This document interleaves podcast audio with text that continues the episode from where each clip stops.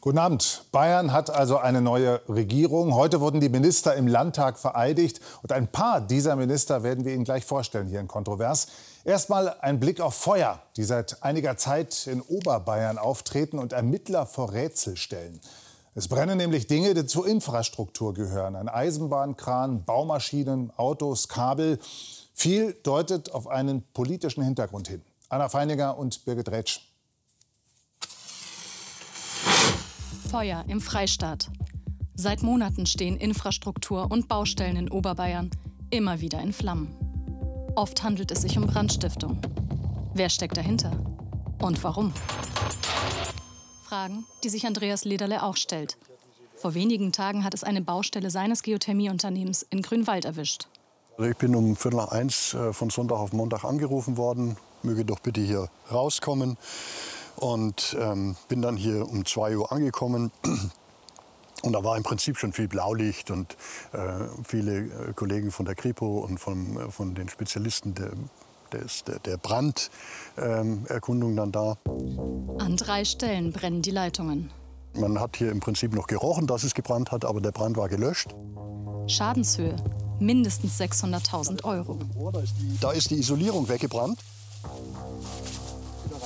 Die Fertigstellung verschiebt sich dadurch etwa um ein halbes Jahr. Die verkohlten Absperrarmaturen sind Spezialanfertigungen. Es war nicht der einzige Brandanschlag in dieser Nacht. Es gab ja in, etwas südlich von Straßlach in Egling, soweit ich weiß, einen Vorgängerbrandanschlag in dieser Nacht. Und darauf hat die Grünwalder Polizei sofort reagiert. Stehen die Brände miteinander in Zusammenhang? Wer könnte ein Interesse daran haben, Infrastruktur anzugreifen? Tatsächlich fällt auf, gerade in Oberbayern werden seit Monaten Baustellen, Baufahrzeuge und Baumaterial von Infrastrukturprojekten immer wieder von Bränden getroffen. Selbst abgestellte öffentliche Verkehrsmittel werden nicht verschont.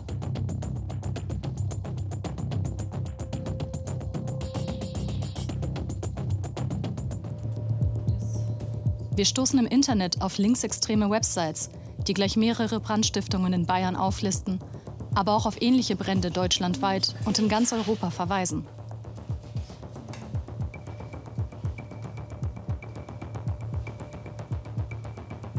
Besonders eine Seite sticht heraus. Gleich zum Start ein Aufruf zur Revolte.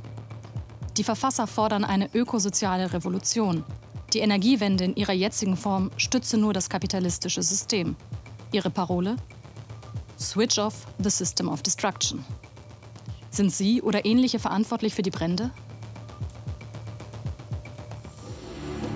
Wir stoßen mit dieser Frage bei den Behörden immer wieder auf verschlossene Türen. Das Polizeipräsidium München bestätigt uns zumindest, dass es zu den Bränden eine Taskforce gibt. Wir gehen hier insbesondere hier von einem extremistischen Hintergrund aus und ermitteln daher in alle Richtungen. Und deswegen ist es natürlich schwer, auch hier in Bezug auf die Polizeitaktik allzu viel zu verraten. Die Ermittlungen verantwortet die Generalstaatsanwaltschaft. Unsere Anfrage nach einem Interview weist man dort wiederholt ab. Dieselbe Zurückhaltung beim Landesamt für Verfassungsschutz. Erst das Bayerische Landeskriminalamt wird auf Kontroversanfrage konkreter und bestätigt den Verdacht schriftlich. Ein linksextremer Hintergrund sei wahrscheinlich. Schließlich stellt die kritische Infrastruktur ein lohnendes Angriffsziel aus dem Bereich der politisch motivierten Kriminalität links dar. Auch für den Politikwissenschaftler Hendrik Hansen spricht viel dafür, dass es sich um Linksextremisten handelt, die eine ganz eigene Agenda fahren.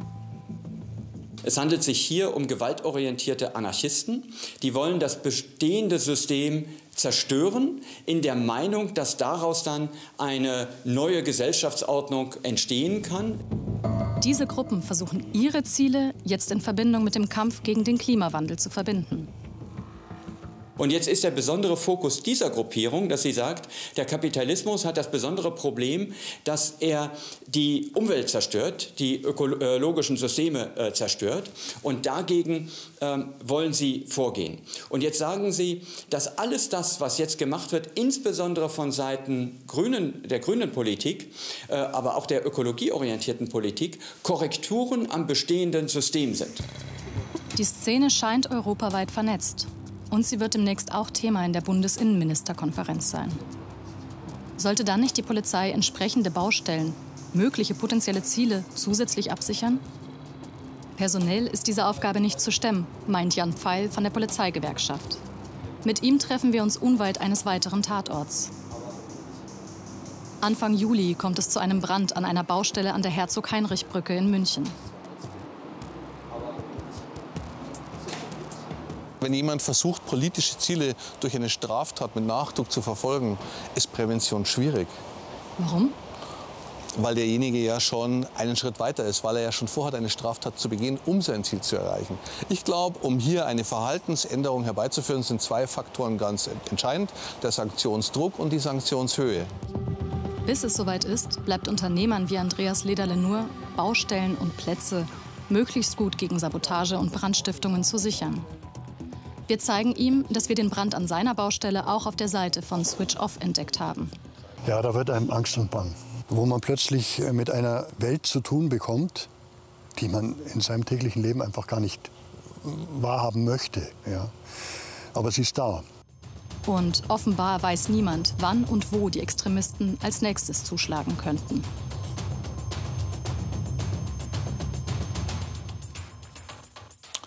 Trotz dieser Brände, Bayern ist insgesamt ein sehr sicheres Bundesland. Aber hier in Bayern ist auch einer der gefährlichsten Bahnhöfe Deutschlands. Der Nürnberger Hauptbahnhof ist einer der größten Durchgangsbahnhöfe der Welt.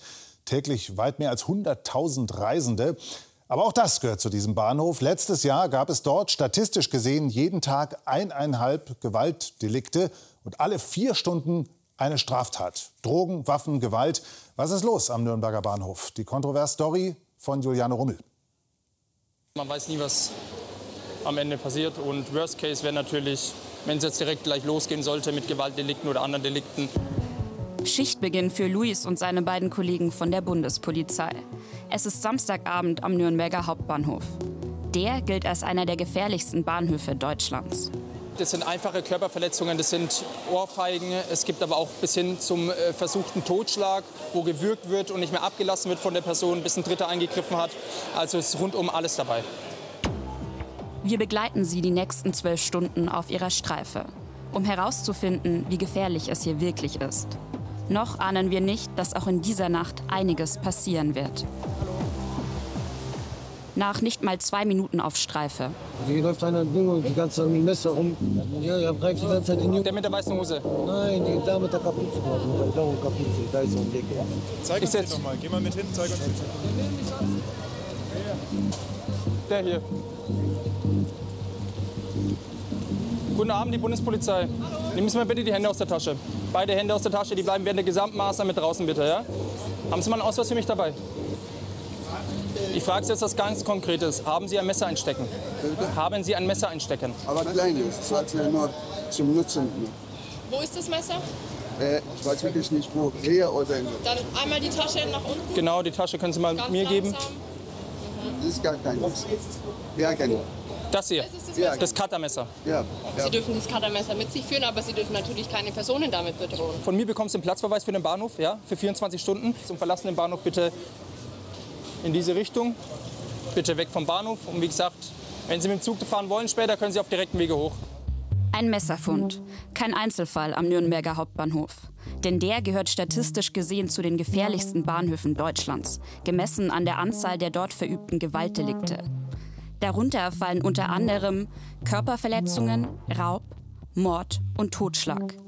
Die meisten Gewaltdelikte wurden 2022 an den Bahnhöfen in Hamburg und Hannover verübt. Nürnberg liegt mit 548 Gewaltdelikten pro Jahr auf Platz 3. Das sind 1,5 Gewaltdelikte pro Tag. Ich gehe da trotzdem gelassen in die Sache rein. Also Ich weiß, was ich kann, ich weiß, was meine Streife kann. Und ich denke, das ist sehr wichtig, gerade wenn man hier draußen ist. Louis, der mit richtigem Namen anders heißt, macht den Job seit vier Jahren. Wir gehen rein, Rolltreppe nach oben und dann Er ist hier regelmäßig unterwegs, wie viele seiner Kollegen. Denn als Reaktion auf die hohe Anzahl von Gewaltdelikten wurde die Polizeipräsenz hier deutlich erhöht. Genauere Angaben will die Bundespolizei dazu nicht machen. Laute Musik auf Gleis 12. Ah, das ist der Techno-Train. Das ist ein Zug, in dem Party gemacht wird, in dem Technomusik abgespielt wird. Und in Nürnberg endet die Zugfahrt. Schnell kann es so eine vermeintlich entspannte Stimmung kippen. Schnell, sehr schnell. Es gibt un unzählige Faktoren, die dazu führen können, dass die Stimmung kippt. Denn laut Bundespolizei sinkt an Bahnhöfen zunehmend die Aggressionsschwelle. Anlasslose Auseinandersetzungen eskalieren dann zu schweren Gewalttaten. Häufig zu Gewalttaten kommt es im Disco- und Partyverkehr an Wochenenden, bei Reisewegsüberschneidungen von sich provozierenden Personengruppen und durch Konflikte in der Alkohol- und Drogenszene. Jetzt leiser. Pünktlichst. Jetzt könnte es kritisch werden.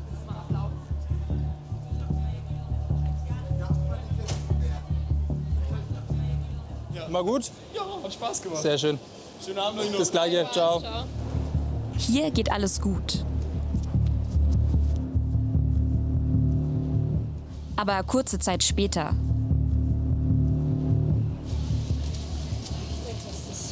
Ich glaube auch, das kam von da vorne. Oder? Nee, da hinten. Louis und seine Kollegen haben Schreie gehört. Das ist voll hingehauen. Die haben uns alle ins Gesicht geschlagen. Wer? Die sind gerade darunter alle. Links oder rechts lang? Rechts, links. Nach rechts in Richtung Bahnhof. Jugendlich, ro rote Jacke, weiße Käppi. Ich weiß schon, ich weiß schon. Wir suchen schon nach denen, alles gut. Die Situation ist chaotisch und undurchsichtig. Sehr viel getrunken. Ist es dein Kumpel? Das ist mein Kollege.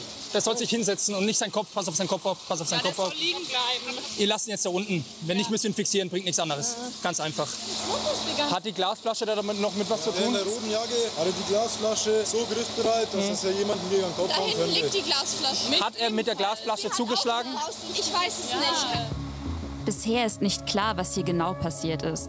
Fest steht, zwei Parteien sind gewaltsam aneinander geraten. Ihr Konflikt endet mit dem Einsatz von Polizei, USK und Notfallsanitätern.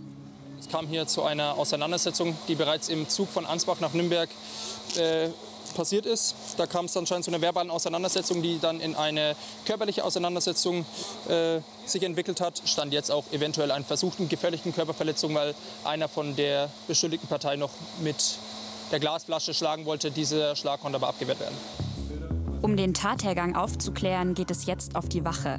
Dort sitzt bereits einer der Täter. Der mit der roten Jacke, der inzwischen von Louis Kollegen gefasst wurde. Und auch der junge Mann, der gerade noch am Boden lag, ist inzwischen wieder bei vollem Bewusstsein. Schlimm verletzt ist er nicht. Was tut die Deutsche Bahn, um solche Vorfälle im Bahnhof zu verhindern? Wir treffen Claudia Gremer. Sie ist Chefin des Bahnhofsmanagements in Nürnberg. Man muss Maßnahmen ergreifen. Das tut man nicht alleine, das tut man mit den Partnern. Wir haben die Präsenz der Sicherheitskräfte, die in Nürnberg ohnehin schon immer sehr hoch war, nochmals erhöht. Wir achten auf Helligkeit, wir achten auf Freundlichkeit. Aber von jetzt auf gleich lasse sich nicht alles ändern. Zu sagen, nach einem halben Jahr mit, mit genau diesen Maßnahmen haben wir alles erreicht, das wäre fehl am Platz. Bei uns werden die gleichen Konflikte ausgetragen wie in Städten, in Kommunen, auf öffentlichen Plätzen. Inzwischen ist es etwa 5 Uhr. Louis und seine Kollegen sind seit elf Stunden im Einsatz. Und dann, kurz vor Ende, schon wieder streiten sich zwei Gruppen. Deine Art von Hurensohn habe ich. Hallo, hey! Was ist denn los? Hören Sie mir jetzt genau zu. Wenn Sie jetzt so weitermachen, ja, dann gehe ich mit Ihnen rüber auf die Dienststelle. nicht mit Ja? Dann können Sie sich bei der Dienststelle ein bisschen Hätten ausnüchtern. Und dann können Sie ein bisschen runterkommen, okay? Ihr erhaltet jetzt einen Platzverweis für den Bahnhof, ja, für 24 Stunden. Also es war nichts dabei, wo ich sage, das hat mich jetzt besonders überrascht. Also würde ich sagen, eine normale Samstagnachtschicht am Nürnberger Hauptbahnhof.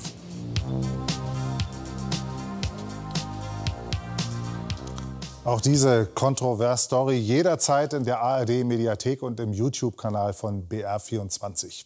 Und jetzt das Team Bayern. So nennt Markus Söder sein neues Kabinett.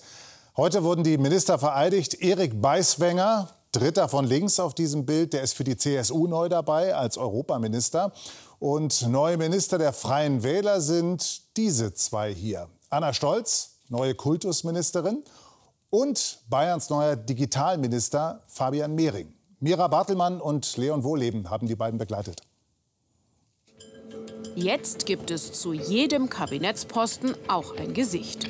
Die Wogen zwischen Söder und Aiwanger scheinen erst einmal geglättet. Viel spannender die Neuen im Kabinett. Zum Beispiel Fabian Mehring, ab sofort Chef für Digitales, im mit Abstand kleinsten Ressort. Er will es groß rausbringen. So war mir Gott helfe. Rückblick. Vergangenen Sonntag. Leon Hardy-Ritt im schwäbischen Lauingen. Ein Pflichttermin im Wahlkreis von Mehring. Wir werden es gleich klar. Okay, jetzt aber auf geht's. Braucht es immer wieder bei mir in der Heimat bei den Menschen zu sein, um mir auch klar zu machen, wofür man sich den ganzen Wahnsinn in München eigentlich antut. In Lauingen ist man der Zeit ein paar Tage voraus. Mehring wird hier gleich mit seiner künftigen Funktion begrüßt. Unsere Abgeordneten von München, der Digitalminister, der, der Fabian Mehring. Minister mit gerade einmal 34 Jahren. Respekt vor dem Amt ja, aber jetzt überwiegt erst einmal die Vorfreude. Weil dieses Digitalministerium so ein bisschen mein Wunschressort gewesen ist, zugegebenermaßen. Ich bin natürlich alleine vom Lebensalter her jemand, der sich als Digital Native sehen würde. Apropos Native.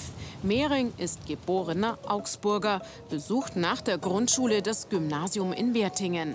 Die große Passion des Politikwissenschaftlers mit Doktortitel Sport. Insbesondere Tennis. Mit 18 Jahren übernimmt er seine erste Führungsaufgabe. Er wird Vorsitzender des Sportvereins. Führungsstärke wird auch sie brauchen. Anna Stolz ist seit heute neue Kultusministerin in Bayern mit 41 Dienstherrin von 155.000 Lehrern. Wir treffen sie einen Tag vor ihrer Vereidigung in München an der Isar. Hier gehe ich regelmäßig laufen, ich gehe mit dem Hund spazieren, wenn mein Hund mal zu Besuch ist. Und insofern hat die Isar für mich eine besondere Bedeutung. Und das Zweite ist, dass ich auch gerade meinen Fischereischein mache. Stolz lerne gerne dazu, bis heute. Ihre eigene Schulzeit hat sie in bester Erinnerung. Also ich würde sagen, ja, ich war eine gute Schülerin und ich habe es geliebt, dort meine Freunde zu treffen. Nach dem Abi studiert die Unterfränkin Jura, wird mit Anfang 30 Bürgermeisterin von Arnstein. 2018 zieht sie in den Landtag ein und wird gleich Staatssekretärin im Kultusministerium. Sie kennt ihr Ressort also bereits. Natürlich habe ich auch gehört, wo der Schuh drückt. Ich will unsere Lehrkräfte auch entlasten, entlasten von Bürokratie, von zusätzlichen Aufgaben, sodass sie mehr Zeit für die pädagogische Arbeit haben. Das Aufgabenheft der neuen Kultusministerin ist bereits mehr als voll. Neben dem Versuch, die Lücken bei den Lehrkräften zu schließen, will Stolz den Sportunterricht ausbauen und die Digitalisierung an den Schulen voranbringen. Und das Ganze als Alleinkämpferin. Der Posten des Kulturstaatssekretärs ist weg. Die Freien Wähler wollten lieber ein viertes Ministerium. Und zwar das für Digitales. Vor fünf Jahren aus dem Boden gestampft, wenig Etat, wenig Personal, kaum Kompetenzen. Vom Digitalplan Bayern der CSU-Vorgängerin Gerlach ist wenig durchgedrungen. Dabei nimmt die Digitalisierung in fast allen Lebensbereichen eine immer wichtigere Rolle ein. KI, ChatGBT, Roboter als Pflegeassistenten. Der neue Digitalminister will, dass in Bayern künftig nicht gekleckert, sondern geklotzt wird. Ich will, dass Bayern so eine Art Silicon Valley in Europa wird für die Entwicklung neuer Start-ups, der Gründerszene im Tech-Bereich, für den Bereich der Digitalisierung. Der Wille ist da, doch Mehring kann allein kaum etwas durchsetzen, ist angewiesen auch auf den Koalitionspartner. Digitalisierung ist nun mal eine Querschnittsaufgabe. Und wenn die Vorschläge, die wir als Think Tank für die Digitalisierung aus dem Digitalministerium heraus an andere Ressorts unterbreiten, gut sind, dann glaube ich, wollen andere Ressorts die ja auch umsetzen. Heute Morgen um kurz nach zehn. Keine Dienstlimousine, kein Fahrer. Anna Stolz legt die letzten Meter bis zur Vereidigung zu Fuß zurück. Also ich habe gut geschlafen, obwohl es natürlich heute wirklich ein großer Tag ist, dem ich mit sehr viel Freude entgegenblicke. Aber natürlich weiß ich auch, dass es eine große Verantwortung ist, das Amt zu übernehmen. Zeitgleich macht sich Fabian Mehring von seinem Dienstzimmer auf den Weg zum Landtag. Reden halten im Parlament für ihn Routine. Und heute? Diese Grußformel im Schwur, glaube ich, die kriegt man ganz gut über die Bühne. Aber es ist so eine äh, besondere Art von Anspannung. In der Gaststätte des Landtages kurzes Stell dich ein der neuen Kabinettsmitglieder der Freien Wähler. War tatsächlich so, dass wir drei, wie wir jetzt hier sitzen, so ein bisschen die jungen Wilden innerhalb der Freien Wähler Regierungsfraktion waren in der letzten Legislaturperiode. Und haben uns da auch viel besprochen und viele Themen auch ähm, entdeckt, wo wir gesagt haben, da wollen wir richtig Gas geben und das können wir jetzt umsetzen in verantwortungsvoller Position. Um kurz nach 14 Uhr ist es dann soweit. Frau Staatsministerin Anna Stolz. Ich schwöre es, so wahr mir Gott helfen. Für Fabian Mehring ging es noch am Nachmittag nach Berlin zur Digitalministerkonferenz. Und Anna Stolz wird morgen ihren ersten Schulbesuch machen, diesmal als Ministerin. Die Erwartungen sind hoch.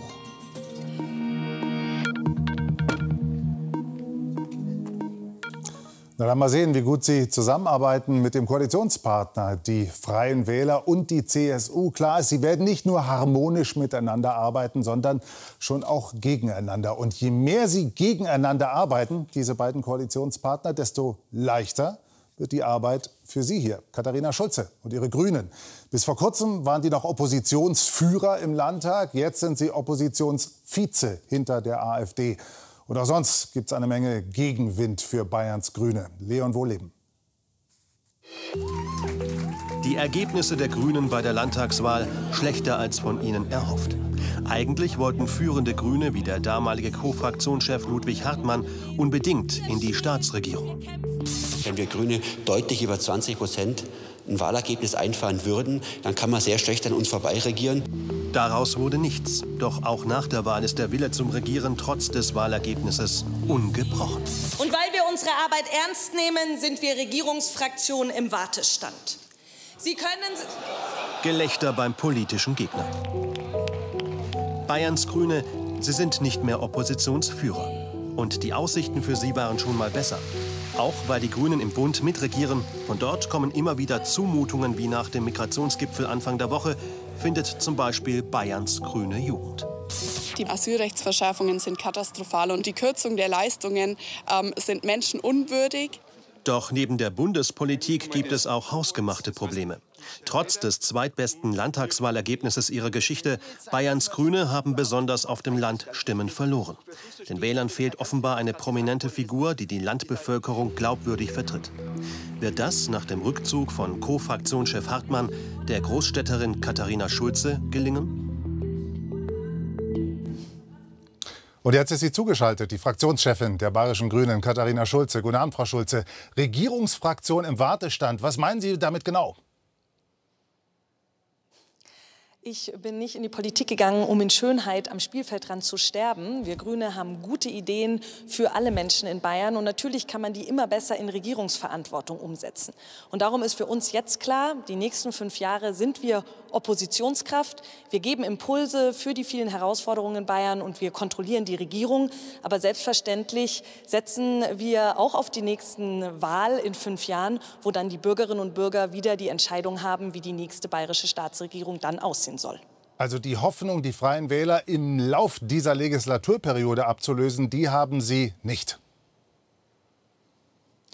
Markus Söder hat sich jetzt entschieden, erneut mit den Freien Wählern in einer Kraftlos-Koalition weiter zu regieren. Deswegen ist für uns Grüne jetzt erstmal der Fahrplan, Fahrplan klar. Wir sind Oppositionskraft. Wir äh, machen Vorschläge, wie wir das Klima besser schützen können, wie wir den Lehrkräftemangel beseitigen können, wie wir jedem Kind die gleichen Startchancen geben können. Und ja, äh, natürlich äh, kontrollieren wir jetzt auch die Regierung. Ähm, und dann bei der nächsten Wahl haben Bürgerinnen und Bürger wieder das Wort. Ein Thema haben Sie nicht angeschnitten, gerade nämlich die Flüchtlingspolitik. Und die ist ja besonders umstritten und besonders wichtig in den Augen vieler Wähler. Dazu will ich Sie mal fragen. Äh, nehmen wir mal an, Regierungs im Regierungspartei, Fraktion im Wartestand würde bedeuten, Sie müssten, weil die Freien Wähler sich verabschieden, warum auch immer jetzt mit der CSU zusammenarbeiten. Was für Grüne würden denn da an die Regierung kommen? Und ich frage das deswegen, weil es einen grünen Landrat gibt in Bayern, den Marco Scherf, der will stärker kontrollieren an den EU-Außengrenzen. Und der grünen Jugend, haben wir gerade gesehen im Film, da gehen die jetzigen Verschärfungen, die in Berlin beschlossen wurden, jetzt schon zu weit. Was sind die Grünen im Moment in der Flüchtlingspolitik? Ich bin äh, froh über die Beschlüsse bei der MPK, ähm, die dort getroffen worden sind. Ich finde, es war ein überfälliger Schritt und ich äh, freue mich jetzt, dass Länder und Bund all diese ganzen Beschlüsse jetzt auch umsetzen werden. Desto störender finde ich es, dass Markus Söder, der selber bei diesen Verhandlungen dabei war, heute schon wieder in jedes Mikrofon davon redet, dass das alles nicht reicht. Da würde ich ihn einfach mal bitten, wenn er in den Gremien sitzt, auch für seine Überzeugung zu kämpfen, anstatt dann hinterher wieder alles aufmachen zu wollen. Wir Grüne sind da klar, wir brauchen Humanität und Ordnung und vor allem müssen wir die Kommunen entlasten, weil da sind sehr viele schon am Rande der Belastungsgrenze oder sogar darüber hinaus. Und wie klar sind Sie wirklich, wenn die grüne Jugend sagt, das, was beschlossen wurde, zum Beispiel auch an Verschärfungen im Hinblick auf die Leistungen für Asylbewerber, geht zu weit? Wie wollen Sie die denn überzeugen, Ihre eigene Jugend? Ich finde, dass äh, die Grünen in der Bundesregierung da klar sind. Auch wir als bayerische Grüne sind diesbezüglich klar. Wir haben uns beispielsweise vehement in Berlin dafür eingesetzt, dass der Bund mehr Geld äh, den Ländern und damit auch den Kommunen für die Unterbringung und Versorgung von Geflüchteten bereitstellt. Das wurde jetzt bei diesem MPK-Beschluss auch so ähm, beschlossen. Das ist ein großer Erfolg. Und gleichzeitig geht es natürlich auch, dass der Freistaat Bayern die Kommunen noch besser unterstützt. Die grüne Jugend scheint sich von all dem nicht wirklich überzeugen Ja, die zu lassen. grüne ne? Jugend ist ja, die Grüne Jugend ist, ein Jugendver ist unser Jugendverband. Ähm, das ist äh, total normal, dass die auch in manch anderen, äh, in manch Themenbereichen vielleicht ein bisschen eine andere Meinung hat. Ähm, ähm, aber Sie haben jetzt gefragt, wie die bayerischen Grünen stehen und darauf habe ich gerade geantwortet. Da lassen Sie uns auf Ihre Rolle in dieser Legislaturperiode schauen. Regierungsbildung jetzt abgeschlossen, die neue bayerische Koalition steht und die Grünen wollen Opposition, müssen Opposition sein nach Lage der Dinge. Sie haben bei den Wahlen auch deswegen schlechter abgeschnitten als beim letzten Mal wegen ihrer Schwäche im ländlichen Raum. Was wollen Sie denn da machen in den nächsten Jahren, um stärker zu werden? Ja, das äh, hat uns sehr geschmerzt und das ist sehr, sehr bitter. Und deswegen ist es jetzt unsere erste wichtige Aufgabe, das Vertrauen wieder zurückzuerarbeiten. Ähm, und das werden wir als äh, Grüne Landtagsfraktion machen, zusammen mit unseren vielen kommunalpolitisch Aktiven, die ja dort in den Gemeinderäten, in den Kreistagen, in den Stadträten äh, sitzen. Ähm, das ist eine große Aufgabe, der wir uns gerne stellen. Wir wollen immer ansprechbar sein, wir wollen unterwegs sein, wir wollen grüne Politik aus Berlin und natürlich auch die, die wir hier in Bayern machen, ähm, überall hintragen. Und da können Sie sich sicher sein, da werden meine Kolleginnen und Kollegen ähm, überall unterwegs sein und genau auch dieses Vertrauen wieder zurückerarbeiten. Nennen Sie einen inhaltlichen Punkt. Wie? Indem wir äh, auf die großen Herausforderungen, die die Menschen umtreibt, unsere Antworten geben, beispielsweise ähm, das Thema Energieversorgung. Wir brauchen saubere, bezahlbare Energie, nicht nur für unsere Unternehmen, nicht nur für den Klimaschutz, sondern auch für den Geldbeutel von uns allen. Und da haben wir Grüne mit einem schnelleren Ausbau der erneuerbaren Energien einen ganz klaren Fokus. Ein anderes großes Thema ist äh, das Thema Vereinbarkeit von Familie und Beruf. Es fehlen Lehrkräfte, es fehlen Erzieherinnen und Erzieher in der Stadt und auch in den ländlichen Räumen. Und auch dort haben wir äh, gute Ideen, wie wir die sozialen Berufe aufwerten können. Denn eine Sache ist klar, ohne Menschen in den sozialen Berufen wäre unsere Gesellschaft sehr, sehr arm. Vielen Dank an Katharina Scholze. Danke. Haben wir kurz vor der Sendung aufgezeichnet, dieses Interview. Jetzt habe ich noch zwei Tipps für Sie. Schauen Sie mal morgen in den Bayerischen Kabarettpreis rein. Da hat Kontrovers diesmal mitgewirkt. Um 21 Uhr morgen hier im BR Fernsehen. Und eine bewegende Reportage über eine israelische Familie auf Spurensuche in Coburg, dem Geburtsort der Mutter, die vor den Nazis fliehen musste. Das Doc-Thema gleich nach den BR24 Nachrichten. Ihnen Dank fürs Interesse und schönen Abend.